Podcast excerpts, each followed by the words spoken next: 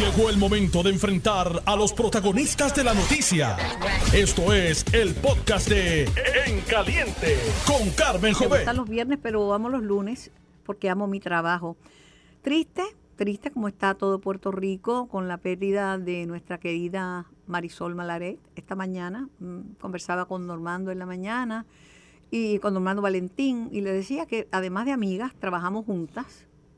Poco después de ella ganar Miss Universe junto a Gladys Aguayo en la Academia Barbizon y ayudando a las muchachas a empoderarse, no, no a ser bonitas, no a ser reinas de belleza, a empoderarse. Y después hicimos programas juntas, yo la traje a un programa eh, de radio también con Mili Canguiano, después le hice muchos programas de televisión, pero Marisol fue víctima de la difamación. Echaron a, a rodar rumores sobre su salud, este, horribles. Tanto es así que tuvo que sus nenas, ella es una mujer hecha derecha, casada, Sasha se fue a Estados Unidos y ha hecho una carrera como productora de televisión y de cine en Estados Unidos. Y sufrió, sufrió porque la gente empieza a regar rumores de la figura.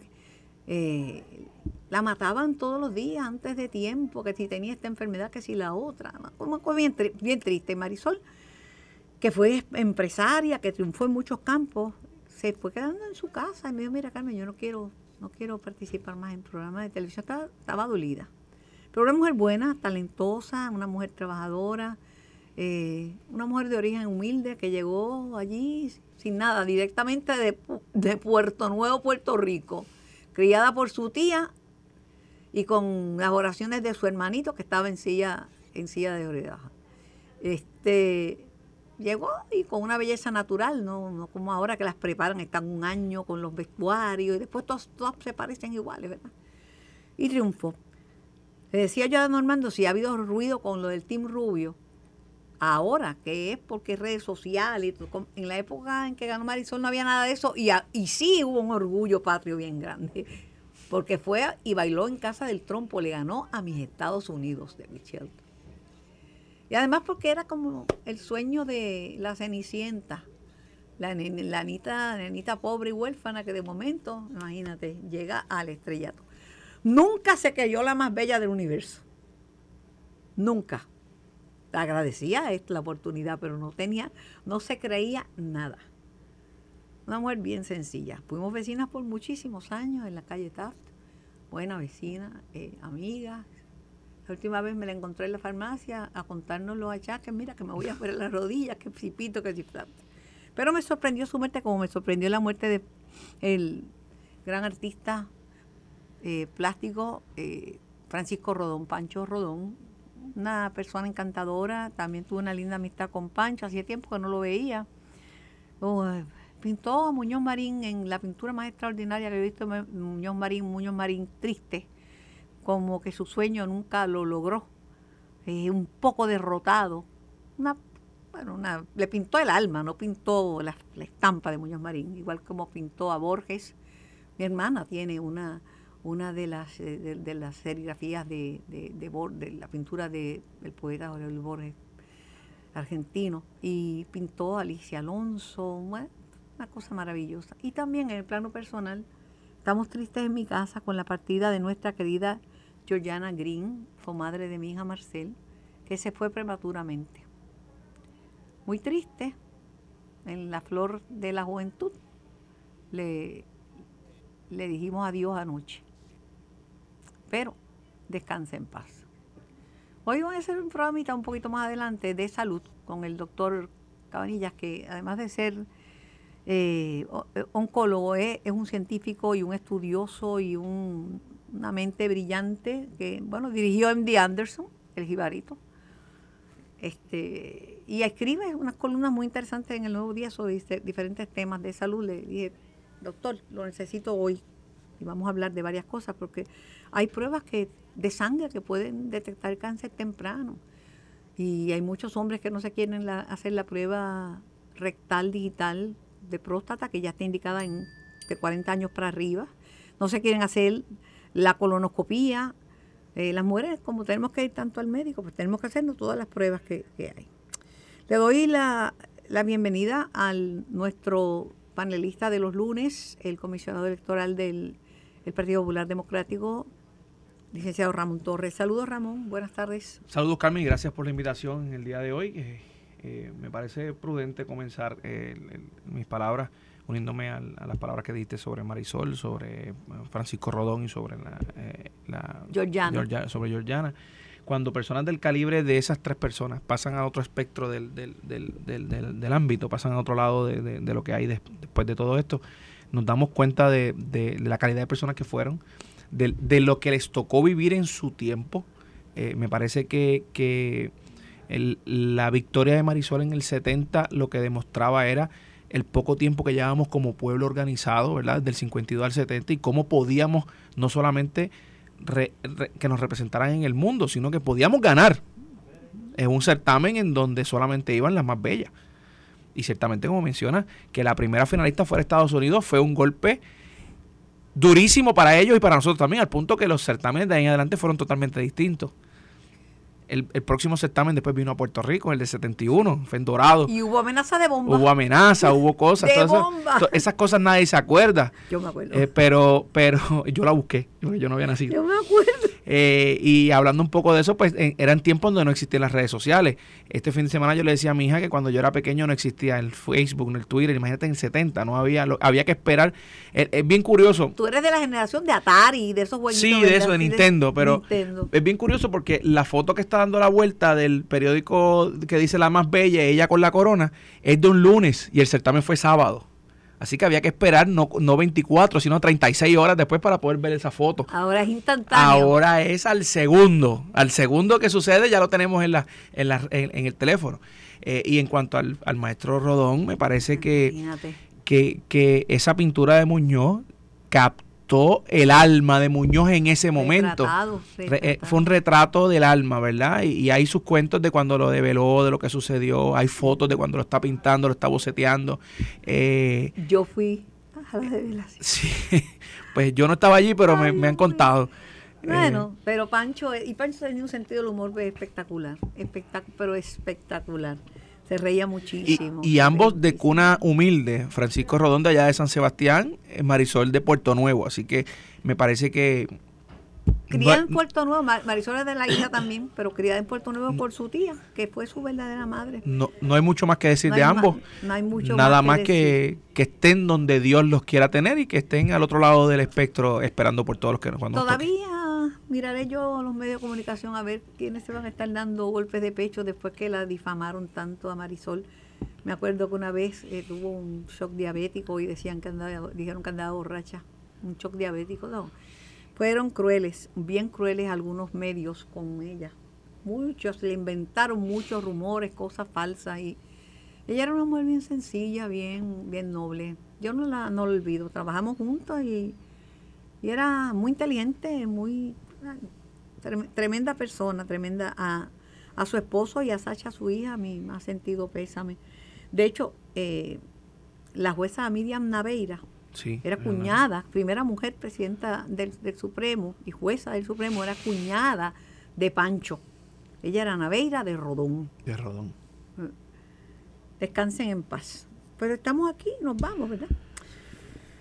Eh, somos un país, Ramón, que esto lo sabes tú, lo sé yo, lo sabe todo Puerto Rico, país que envejece aceleradamente. Somos séptimos en el mundo en viejos. Y tenemos muy poca juventud, pocos niños nacen, por eso es que hay tanta vaina que si cierra la escuela, no hay matrícula, no nacen niños. Y las familias que tienen, tienen un hijo, los que tienen. Eh, este, este necesita pensar y no el, partido de gobierno, el Partido Popular y todos, qué plan tienen para atender una, población envejecida con los achaques que la vejez trae. Porque no somos más jóvenes, no somos viejos. Mira, parece que me preparé, me diste el tema de antemano y, y, estaba leyendo sobre eso este fin de semana. En el año 46, después que la Segunda Guerra Mundial terminó, en Puerto Rico nacieron 100.000 niños. Ese año, ese año 46, del 1 de enero al 31 de diciembre del año 46. En el 2021 nacieron 18.439. Fíjate que ciertamente de los baby boomers, por eso que se llama de esa manera, ¿verdad? El boom de los niños que Después de la guerra. Después de la guerra, todas esas personas que nacieron en ese momento son las personas que ahora mismo están eh, mayores de 65, 70 años, mientras que la, por ciento de natalidad anual en Puerto Rico ha ido en decadencia. De hecho, el 2021 fue el año récord desde que se lleva eh, constancia de los nacimientos en Puerto, en Puerto Rico, que es el 1898, es el año que menos niños han nacido. Y no hay un plan, no, hay cuidadores para adultos mayores. En los asilos han cerrado unos cuantos porque eso es una cosa, pero, pero patética. Habrá uno que otro que sean buenos, pero son costosísimos. Este, pero es horrible, horrible. Las familias ya no cuidan. Antes el, el, abuelo, la abuela eran parte de la familia extendida y se cuidaban hasta que se despedían de este plano terrenal. Ya no cuidan ni a la madre ni al padre. De hecho, hay baby boomers criando sus nietos y viviendo los hijos en la casa del, del, baby boomer, del que nació en la posguerra. Y es, y, es una es una tendencia de una tendencia de que el país cada día es más envejecido porque cada día nacen menos personas y la de hecho por eso es el, el decrecimiento poblacional porque ciertamente al haber nacido tantos también fallecen mucho más pero no se reponen la, los que fallecen este fin de el periódico El Nueve Días sacó un titular en primer plano y yo lo busqué rápido en detalle a ver cuál era. Latente el voto joven. Y cuando yo veo latente, que yo no sé qué quiere decir eso, yo pensé que era que, que teníamos muchos jóvenes que se estaban inscribiendo y participando en la política. 18 mil no son muchos. Y, y, es interesante porque en el año 2006, que es el año el que nació en el 2006 tiene derecho al voto en el 2024, por eso es que utilizo el 2006 como punto de partida. Nacieron 48.744 eh, niños, 48.000, casi 49.000, y la tendencia ha sido a disminuir.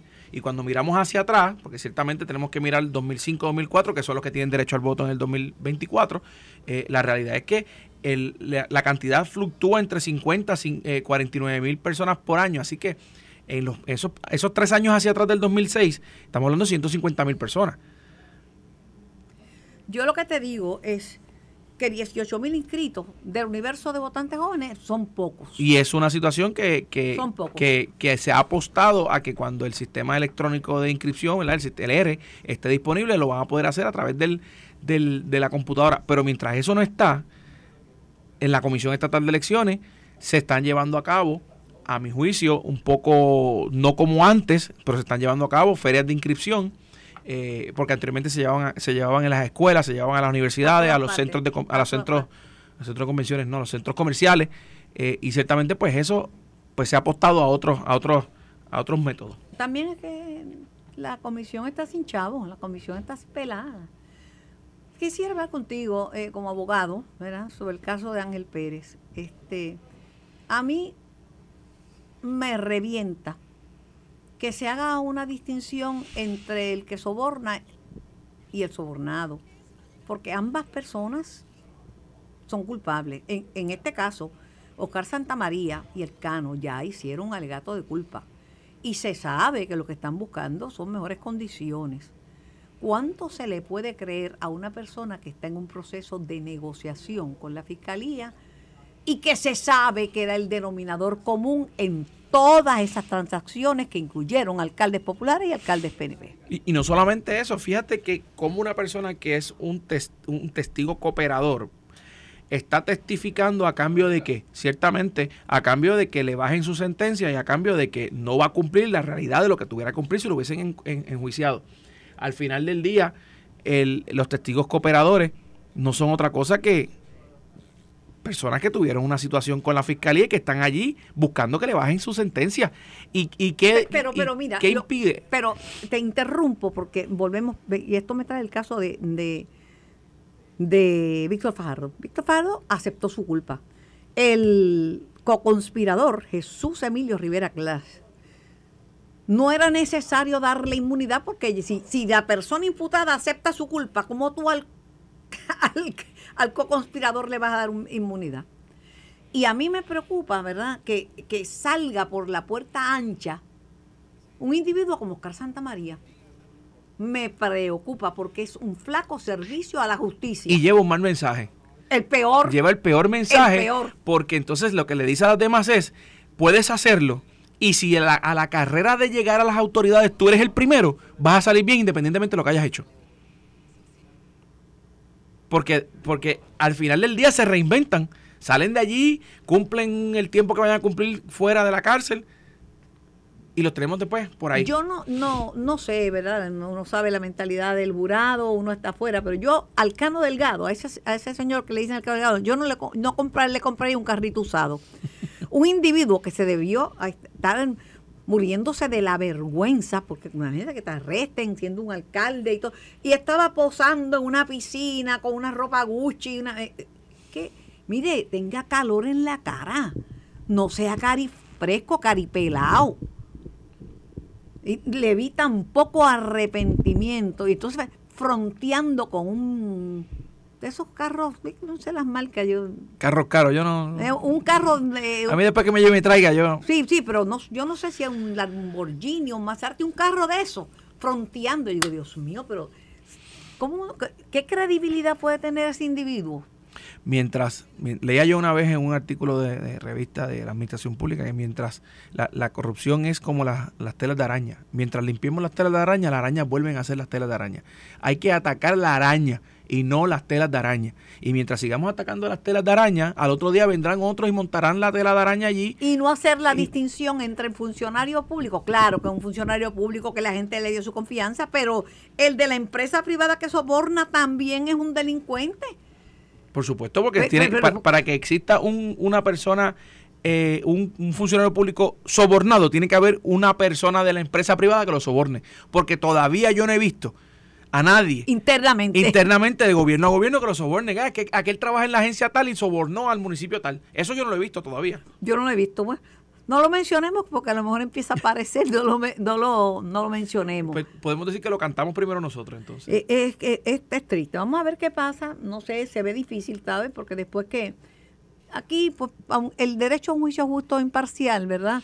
En tiempos de redes sociales y en tiempos de la inmediatez es difícil porque ya mucha gente vio la foto donde se alega que estaba cogiendo dinero y eso es lo que está en la mente. Y los jurados son ciudadanos comunes y, corrientes que van a su casa, que ven, leen periódicos, que ven televisión, que hablan con los demás. Pero, no sé, no sé, hay que ver qué pasa. Eh, está dando declaraciones Ángel. Eh, él insiste que fueron donativos de campaña. Pero una cosa es lo que él insiste, insista, le tiene que probar fiscalía que no lo era porque Ángel Pérez no tiene que probar nada. La Fiscalía Federal tiene que probar que lo era. Lo que se está diciendo es que la Fiscalía le dio a los chavos a, como, como, como que lo entramparon. Ese es el alegato de su abogado, el licenciado Eduardo Ferrer, que dice lo entramparon, le dieron los chavos, Fiscalía Federal le dio a los chavos Oscar Santa María para que se los pusiera y los retratara para coger a Ángel Pérez. Bueno, es que un entrampamiento, no es, esa no es la definición de entrampamiento, pero bueno, no estoy diciendo que lo, que di, lo que ellos, eso es lo que dicen ellos, ¿verdad? Pero eh, no creo que sea un, un, juicio que dure mucho, no sé cómo tú lo ves.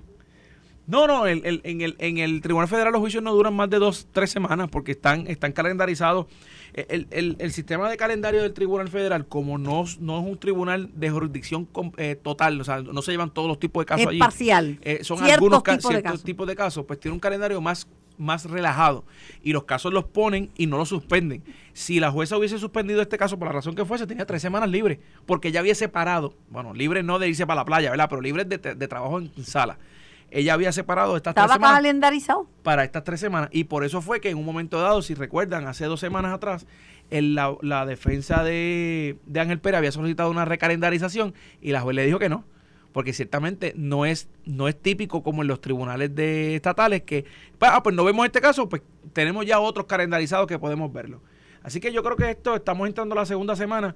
Yo creo que de la semana que viene no pasa. El Cano Delgado da declaraciones y mira para arriba. Nunca mira a los ojos, mira para abajo o mira hacia arriba. Hay gente que se dedica a leer los jurados. Hay libros completos de cómo leer una persona, una persona en el jurado y cómo leer un testigo por su por sus ademanes. Hay gente que cuando miente se, se agarra la nariz. Desde la ropa que se ponen, eh, cómo, Se, cómo se expresan. Eh, eso se utiliza mucho en el póker. ¿Cuál es el, el, el call sign de la persona cuando está haciendo un fake? Eh, de hecho, un caso bien llevado trae personal, personal para eso. hay, especialistas. Especialistas para eso. No sé qué va a pasar, ¿verdad? Pero bien interesante. Eso, eso estará, estará sonando toda la semana. Otro, otro dato que quiero traerte es eh, la publicación del libro de el historiador Ángel Collado Schwartz. Yo conozco a Ángel desde hace muchos años. Ángel fue presidente de Vadillo Compton y de Vadillo Sachi cuando los británicos se unieron a, a y por muchos años llevó y desarrolló las campañas del Partido Popular Democrático cuando el, el gobernador era el difunto Rafael Hernández Colón, que en paz descanse. Pero Ángel estudió historia, se separó de la publicidad y de la política y ahora es un historiador. Dice, está escribiendo, escribió un libro y publicó un libro sobre la visión de Dwight D. Eisenhower, eh, el de la Guerra Fría, que fue presidente durante la Guerra Fría. Eh, la visión de Eisenhower para la isla y dice que sigue viva y la visión es que Puerto Rico será una libre asociación. Bueno, esos son visiones de cada que cual. eso es ¿verdad? lo que quiere el americano para Puerto Rico. Bueno, esos son visiones que ciertamente eh, el, el- el- el historiador Collado eh, ha, trabajado a través, no solamente en este libro, este no es el primer libro que él trabaja de esa manera, él tiene un libro, a mi juicio, buenísimo, que no es otra cosa que un, un- una transcripción de unas entrevistas que hace a, a unos economistas, a Catalán, en, en un programa de radio que, él, que por más de 20 años él lleva, que eso lo, se lo reconozco. La voz del centro. La voz del centro, y se lo reconozco que es, que es muy bueno eh, desde el punto de vista de, de historia. Pero ciertamente, o sea, de- la Guerra Fría acabó. El- el- el- la visión que en un momento dado pudieron tener para Puerto Rico ya no debe ser la misma. Un mundo globalizado ya no es el mismo mundo de, de- de- de los años 60, los años 70. y de Eh, menos de los 50. y mucho muchísimo menos de los años 50. Eh, me parece que Puerto Rico no es no está ni en la página 16, ni 17, ni 22 del, del, del briefing diario que le dan al presidente. O sea, estoy seguro que Estados Unidos tiene otros problemas más importantes que trabajar con el estatus de Puerto Rico. Ángel dice que está convencido de que en el gobierno permanente la decisión es que Puerto Rico va a ser un país soberano. Lo que sucede es que no hay un interlocutor en Puerto Rico para abrir las conversaciones con ellos, con, Y, con el, y el problema es que, ¿cuál es la definición de esa soberanía? La definición de esa soberanía es una soberanía tipo independencia, sin fondos federales. Después de María, los temblores y, el- y- y la pandemia, yo creo que eso no, no tiene con mucha... becas PEL, sin becas. Ah, exactamente. Eso no, yo no creo que tenga mucha. Con la tarjeta de salud. La tarjeta de salud. Voy a la pausa, regreso con más de En Caliente. Estás escuchando el podcast de En Caliente con Carmen Jovet de Noti1630. Por Noti 1630 y por el 94.3 FM en vivo hasta las 4 de la tarde. Tengo en línea al comisionado electoral alterno del Partido Nuevo Progresista, Edwin Mundo y Ríos. Saludos, Edwin. Saludos Carmen, saludos amigos de Notiuno en todo Puerto Rico. Aquí está un primo tuyo por parte de padre. Así, Eh, ¿cuál de ellos? Uno es de San Germán de los Atléticos. Ay, el gran Ramoncito Torres, comisionado del Partido Popular. Saludos, Edwin, ¿cómo estás? Saludos Ramón, saludos. Póntate bien ahí con Carmen. Siempre. Lo, Muy lo- bien. lo tengo amenazado. ¿Quién tiene el voto de la juventud? Porque del- el nuevo día sacó que el, el voto de la juventud estaba latente, lo que había en 18 mil jóvenes inscritos, y son todos inscritos por, eh, eh, con el independentismo. ¿Quién tiene el voto de la juventud?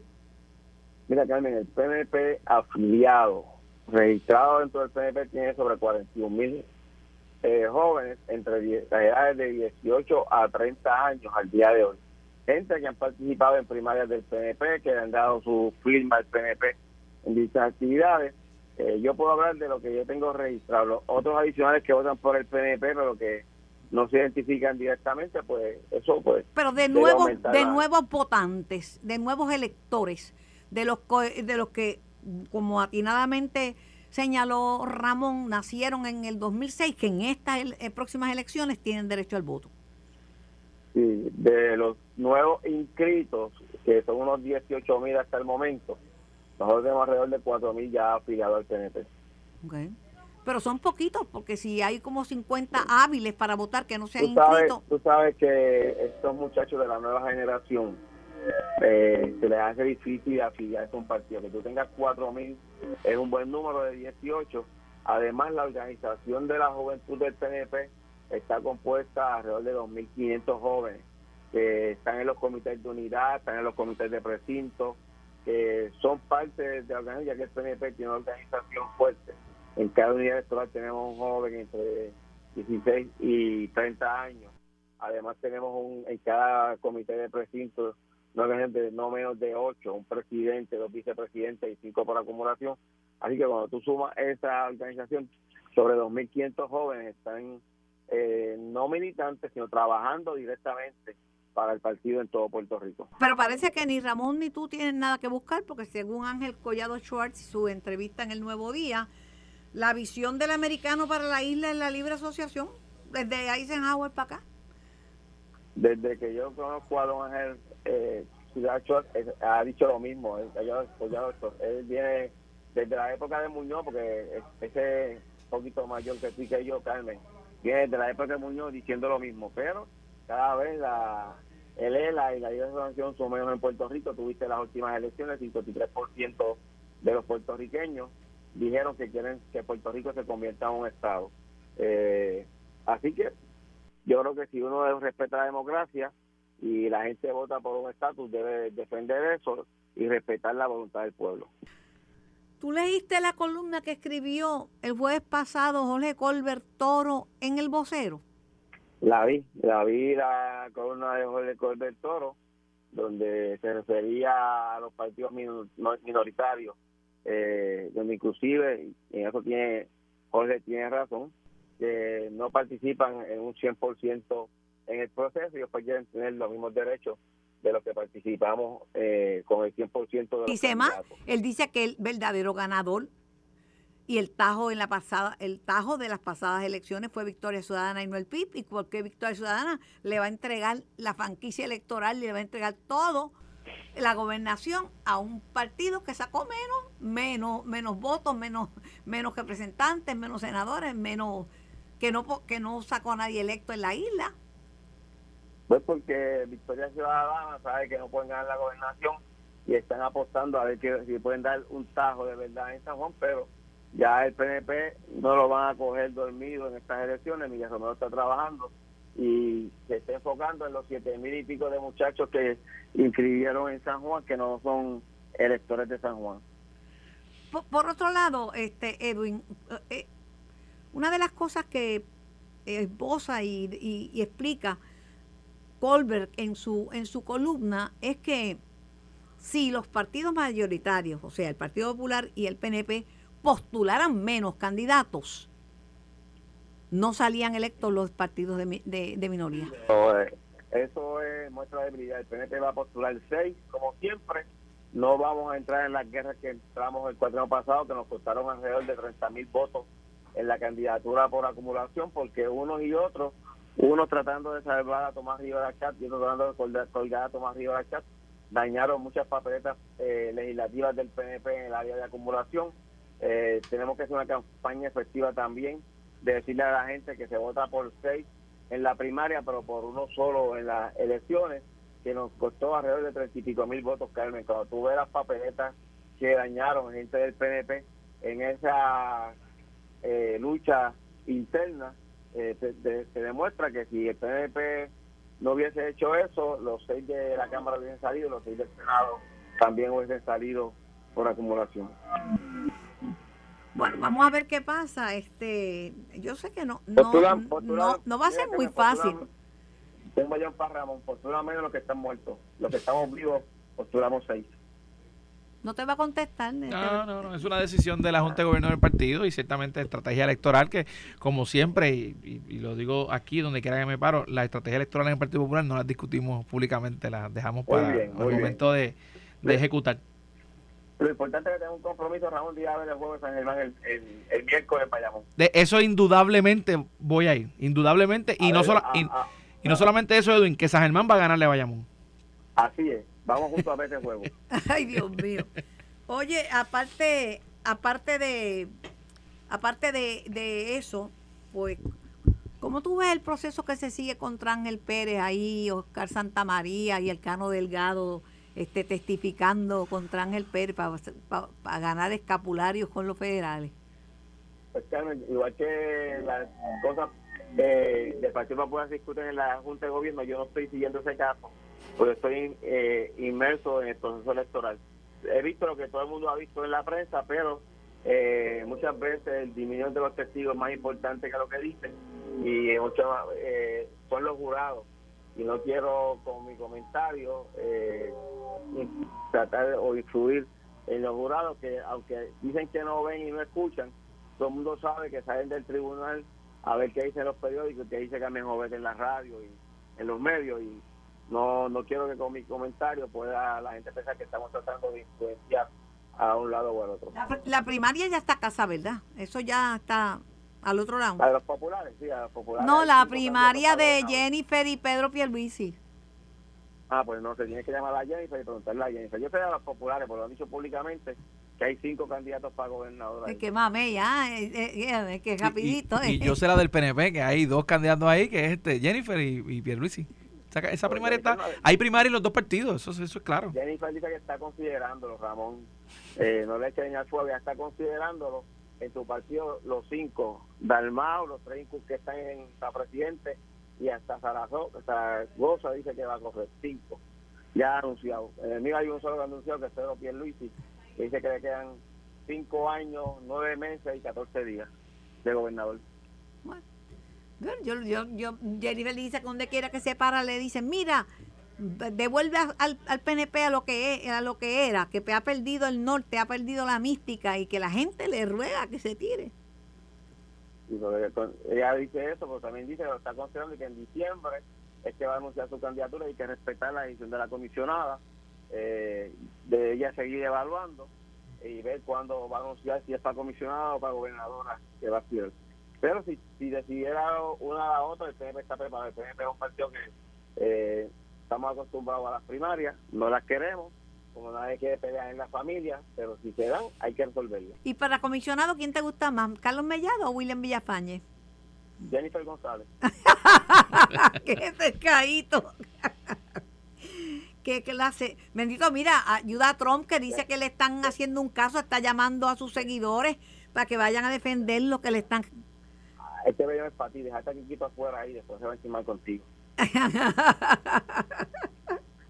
No, Trump, mañana es el día de Trump, vamos a ver si, si, si, si los demócratas lo acusan o no lo acusan y qué pasa al final del día. Eh, él mismo anunció que mañana eh, lo van este, que no vaya a ser que no vaya a hacer lo que hizo el 6 de enero de agitar gente para, para causar problemas y para, actos de violencia porque eso es lo menos que necesita Estados Unidos Carmen Bobos son los que se prestan para eso todos, vieron lo que pasó Trump está en, en la Florida y muchos de esa gente que fueron el 6 de enero allí a crear revolución están presos. Si vuelven a caer de tonto en ese jueguito, pues más los veo. Pero el fanatismo es así, el fanático es fanático, ¿sabes? Y Trump tiene muchos fanáticos, no lo puedo Yo fanático de los Atléticos San Germán.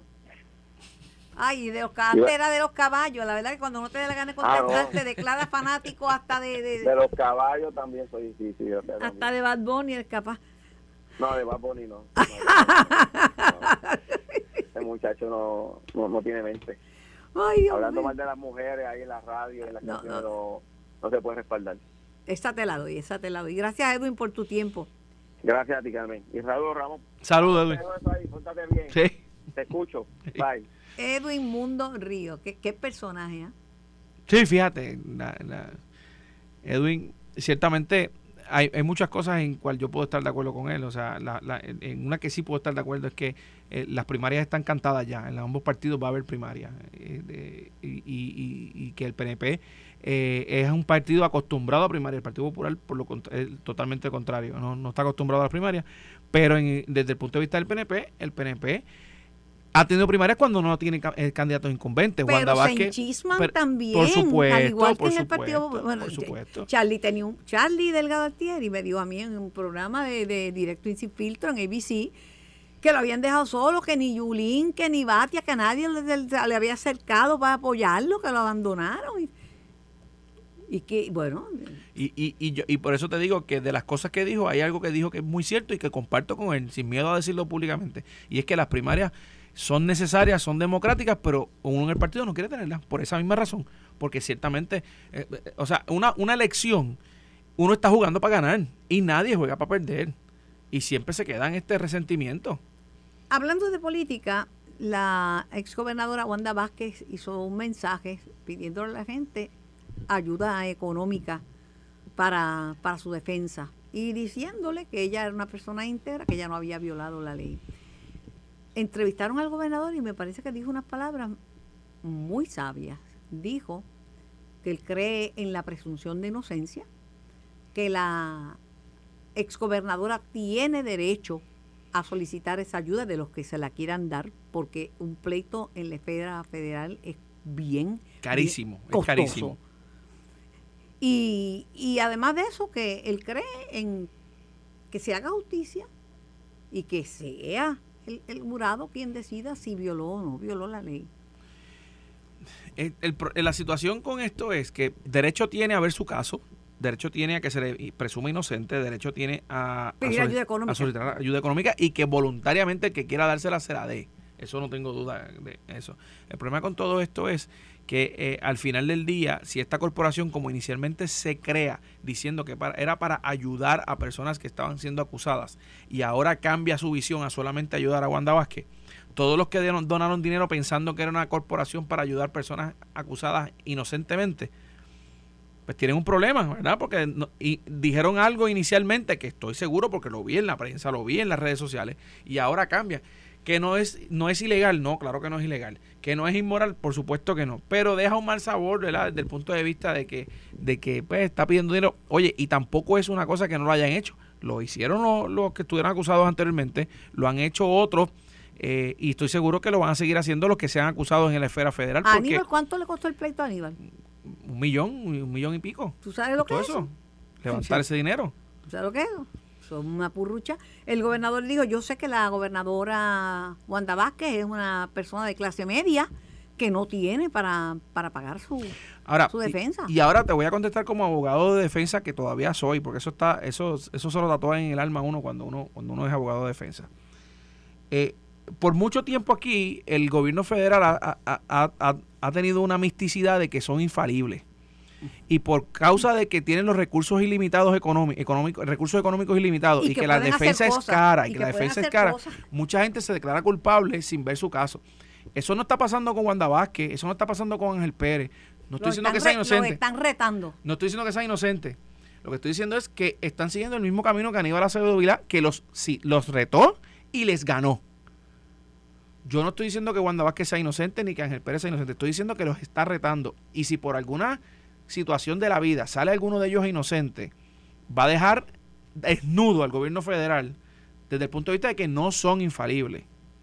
Así que, eh, eh, y eso, eso lo comiento como abogado de defensa que soy y como... No son ¿verdad? infalibles. Mira el caso de Héctor Martínez Ah, y por Juan supuesto, Bravo. por supuesto. Eh, a Héctor Martínez, eh, digo, ganan casos llevan casos y hacen justicia, pero las pierden también. A Héctor le hicieron la vida cuadrito y lo que vivió fue una cosa que no se lo deseo ni a mi peor enemigo.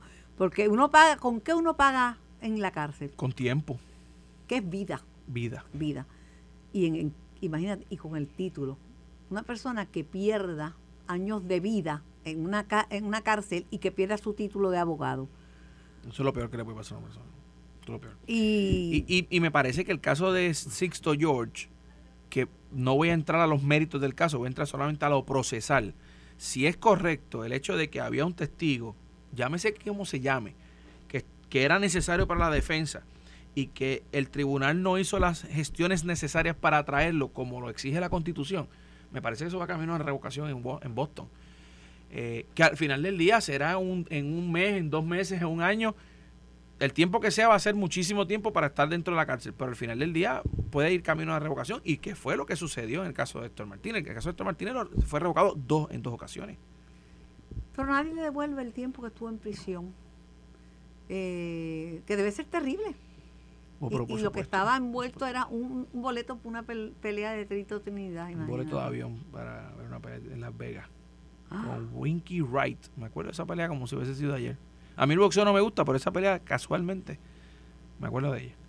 no, terrible, pero nada, esto, esto va mucho de qué hablar. Este, eh, salió la nota de que juramentaste eh, en estos días eh, nuevos presidentes municipales y presidentes de precinto, o sea que la reorganización sigue en sigue en pie, estamos trabajándola. Fue una actividad muy, muy interesante porque eh, tradicionalmente lo que se hace es que se juramenta y se hace una actividad y ya cada cual para su casa. Lo que decidimos hacer fue dar una, un adiestramiento sobre el, código electoral, sobre la ley del financiamiento de las campañas electorales, porque teniendo yo la experiencia de abogado de defensa de, de las de las querellas y de las multas que le imponen a los posibles candidatos, a los candidatos, pues yo quería llevarle mi vivencia de lo que yo había vivido en, la, en esa defensa y cuáles eran los errores más comunes de los candidatos al momento de, de, de, ponerlos, de hacer los, los, informes trimestrales. Así que fue una actividad bien buena, un adiestramiento que yo lo preparé para 20 minutos y se extendió por casi dos horas entre pregunta y respuesta.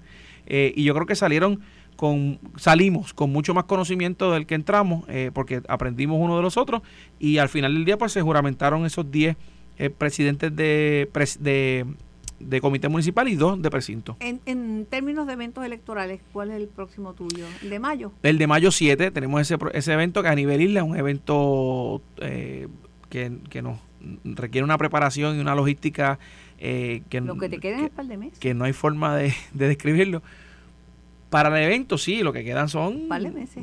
menos, eh, seis semanas.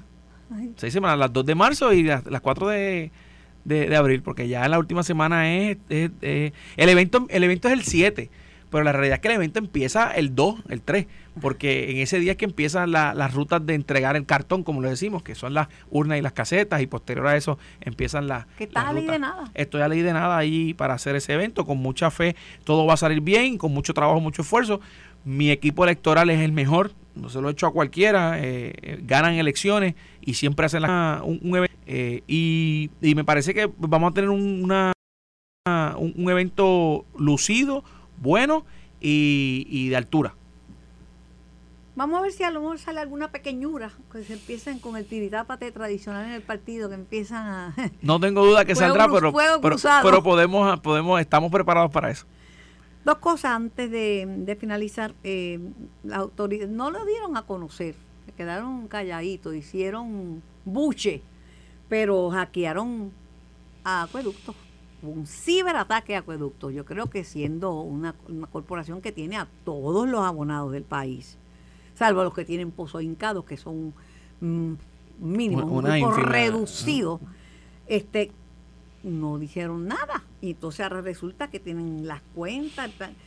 Solicitan a los abonados que cambien la contraseña de las cuentas. Conocedores de informática analizan la situación y hacen recomendaciones al gobierno. Pero y van a seguir. Este no es el primer hackeo al gobierno. Mira, eh, Autoexpreso, que estuvimos fuera con Autoexpreso en el piso un montón de tiempo. El Senado de Puerto Rico. Ahora esto. Me parece que ya hay, hay, hay no quisiera decir un patrón porque yo no conozco mucho de esto, pero me parece que hay como que una, una línea, ¿verdad?, que están siguiendo y, y el problema es que son, son, son agencias, son corporaciones que tienen la información de la mayoría de la ciudad de la ciudadanía. Y muchas de estas, muchos de esos hackers vienen de están en, lugares tan distantes como China, India, por allá. Conmigo se fastidian porque yo lo que mantengo en la cuenta son menos de 50 dólares, así que si me hackean lo que me llevan es, este, lo que me pueden llevar son deudas. No, pero es peligrosísimo. Vamos a hablar de eso porque yo creo que el gobierno todavía no se ha dado cuenta del peligro que esto representa en la época de, la, de la informática, de la cibernética. Este, y, y si tú no te preparas, pues estás expenso a, a grandes pérdidas. Esto, lo que es esto, y los bancos mintiendo sobre sus estados financieros, estoy solvente y de momento un candado en la puerta y, y, entonces tú no puedes, no puedes nada, no puedes sacar ni los chavitos que tenías en la cuenta corriente, ni los de la, ni usar tarjeta de crédito, nada. Eso afecta, y eso afecta a la economía eh, eh, nacional. Eh, el, FED, el Banco de la Reserva Federal había dicho que, no afectaría el cierre del Silicon Valley Bank, pero la realidad es que, pues, por supuesto que va a afectar, afecta, claro que sí. Eso se está sintiendo en, en, toda Europa, imagínate, y en China, y van a decir que no va a afectar a Estados Unidos. Claro, es como, entonces los bancos dicen, no, todo está bien, porque si llegan a decir estamos mal, Pasa, pasa lo que pasó en los 30, que todo el mundo iba a los bancos a sacar los chavos, entonces siempre la que no los chavos para, para sacarlo.